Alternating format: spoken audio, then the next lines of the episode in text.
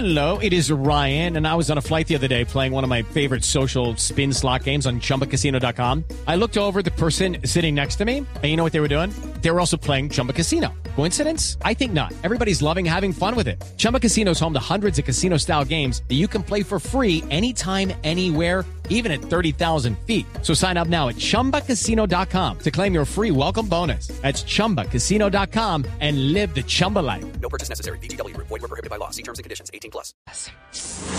En Mañanas Blue aclaramos sus dudas sobre las vacunas. Y la primera pregunta que nos llega es la de Levis, que nos escribe desde Neiva, en el departamento del Huila.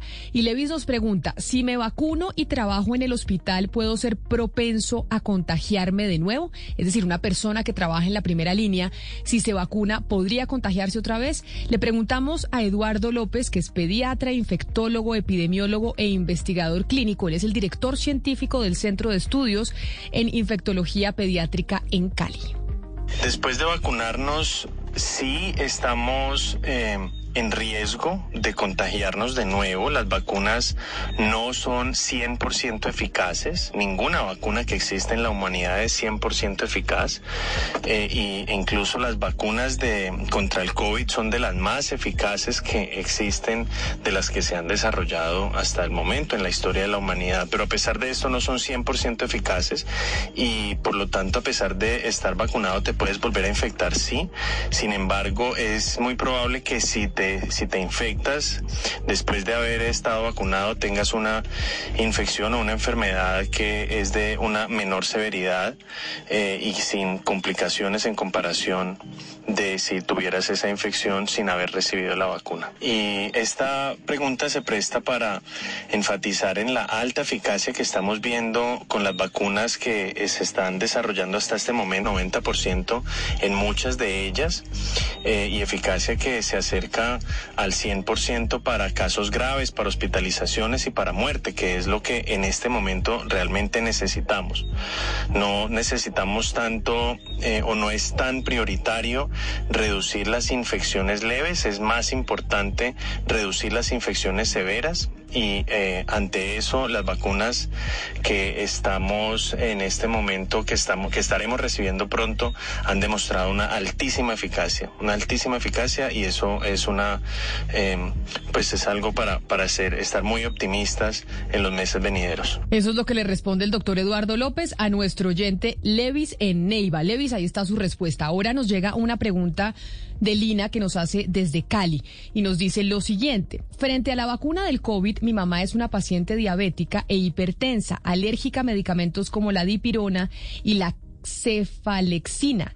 ¿Qué aspectos se deben tener en cuenta para este tipo de pacientes? Pues he escuchado que en personas alérgicas no son claros los efectos de la vacuna. Muchos oyentes preguntan sobre el tema de las alergias. ¿Qué pasa si usted es alérgico a algo? ¿Se puede vacunar? ¿Cuáles son los efectos colaterales? Le preguntamos y le trasladamos esa pregunta al doctor Javier Garzón, que es infectólogo de la Clínica La Colina, señor Carlos Jiménez. Las personas con historia de alergias tienen mayor riesgo de presentar reacciones alérgicas a las vacunas, por lo que sabemos hasta el momento, en especial con las de tipo RNA como las de Pfizer y Moderna.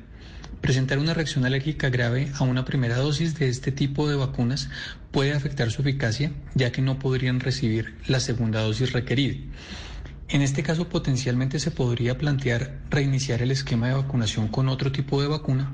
Sin embargo, en este momento desconocemos los riesgos de nuevas reacciones, en especial si hablamos de personas con historia de alergias graves o a múltiples sustancias o medicamentos. Gracias, doctor Garzón. Ya saben ustedes, los oyentes, que nos pueden enviar sus preguntas y vamos a tratar de contactar a los mejores expertos para que las respondan. Pero Ana Cristina, ya que estamos hablando de vacunas, usted tiene información sobre la vacuna de Sinovac. ¿Esa es la vacuna cuál? ¿La China? Es la China. Acuérdese, Camila, que habíamos dicho, habíamos contado eh, el día de ayer que el 20 de febrero habían llegado 192 mil dosis. 50 mil llegaron primero de Pfizer y después 192 mil eh, de Sinovac. Y esta tiene una priorización. Se ha hecho una priorización de cuáles son los lugares donde van a llegar primero y esa población que se prioriza es la de Leticia, Puerto Nariño, Inírida y Mitú. Esos son eh, los lugares que están priorizados. Entonces, la resolución que dice, todas esas vacunas que llegaron, 40.355 dosis, eh, de las cuales 22.741 serán para el departamento de Amazonas, 12.402 para Guainía y 5.212 para el Baupés.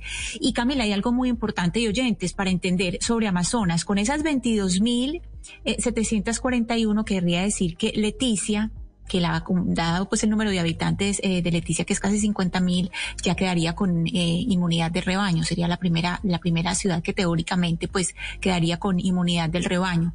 Y ya, pues ya se sigue, ya sigue toda una lista del plan de vacunación de cómo se, cómo se vacunarían pues eh, otras, otras personas y entrarían eh, a, un, una priorización los mayores de 80 años. Serían 82.694 vacunas para los mayores de 80 años. Camila, está toda la lista de cuántos llegarían a cada región y de las que tienen pues mayores eh, cantidades de, dosis pues sería eh, Bogotá con 12.026, Antioquia con 11.106 y, y así van, eh, está pues muy especificado cuánto llegaría a cada ciudad y región.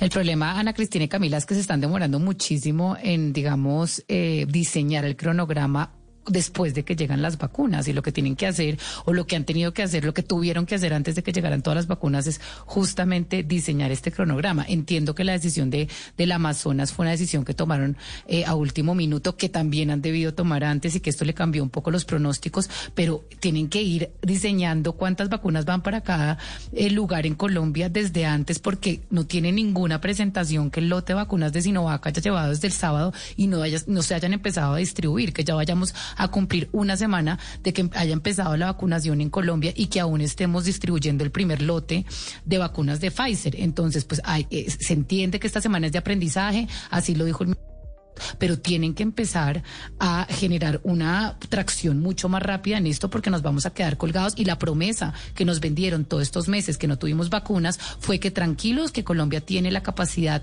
instalada más importante y más rápida en vacunas de toda Latinoamérica. Entonces, eso es lo que queremos ver que fue un poco Valeria lo que disgustó a la alcaldesa Claudia López, ¿no? Que algunas vacunas están desde el pasado sábado en bodega y no han comenzado a ser eh, aplicadas en, el, en, la capital y en el resto del país, pero hay que decir, eh, a propósito de lo que reseñaba Ana Cristina, que esas, de esas 82.694 dosis para adultos mayores se van a priorizar quienes están dentro de hogares geriátricos los que están albergados en estos hogares geriátricos van a tener la prioridad, porque mucha gente, Camila, está preguntando, bueno, a mi papá, a mi abuelo, a mi abuela, ¿cuándo le toca la vacuna?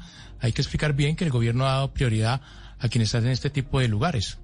Claro, porque hemos tenido la experiencia, Hugo Mario, usted ayer decía que lo que pasa en Europa después pasa aquí y hemos tenido la experiencia de lo que ha pasado con estos hogares geriátricos y por eso la importancia de vacunarlos a ellos. Eh, primero, Oscar, nos escribe Carolina, nos escribe a través de nuestra línea de WhatsApp y me acordé de usted porque usted alguna vez hizo ese comentario sobre el tema de los de los termómetros y de cómo de tomarle a uno la temperatura a la entrada de los centros comerciales y lo que dice Carolina es que más allá de la prevención con el uso del termómetro, lo que hay que verificar es su veracidad, porque las empresas no los están calibrando, que el otro día ella salió con 32 de temperatura y que el vigilante le dijo que era porque el aire de su carro estaba muy frío. A mí me ha pasado que me sale caliente y me dicen, "Ay, no, eso es porque estaba usted muy caliente dentro del carro, venga, se lo tomo de otra parte."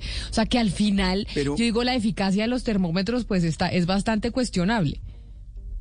Camila, pero yo sí creo que hay que calibrarlo, ¿sabe? Porque mire, eh, hay un tema que yo quisiera preguntarle a nuestros oyentes si conoce de algún caso de una persona que haya tenido la temperatura por, por encima de 37 grados. Yo no lo conozco.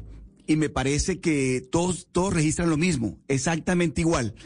De tal manera que esa inquietud que tiene nuestra oyente también la tengo yo y me parece, Camila, que habría que de verdad valorar ya la utilidad que están prestando este tipo de herramientas, tanto el termómetro, pues ya lo habíamos dicho al inicio del programa.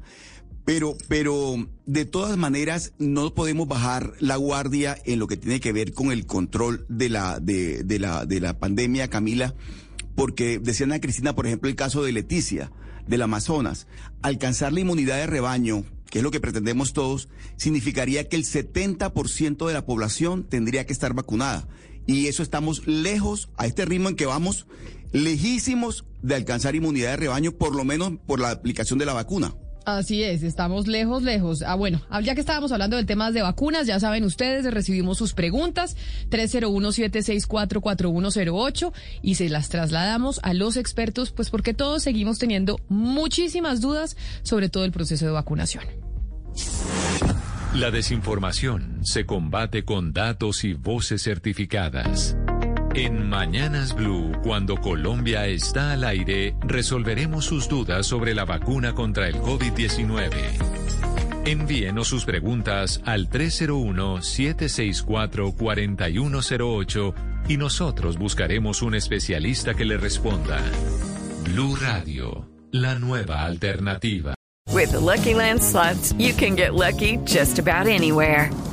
This is your captain speaking. Uh, we've got clear runway and the weather's fine, but we're just going to circle up here a while and uh, get lucky. No, no, nothing like that. It's just these cash prizes add up quick. So I suggest you sit back, keep your tray table upright, and start getting lucky. Play for free at LuckyLandSlots.com. Are you feeling lucky? No purchase necessary. Void where prohibited by law. 18 plus terms and conditions apply. See website for details.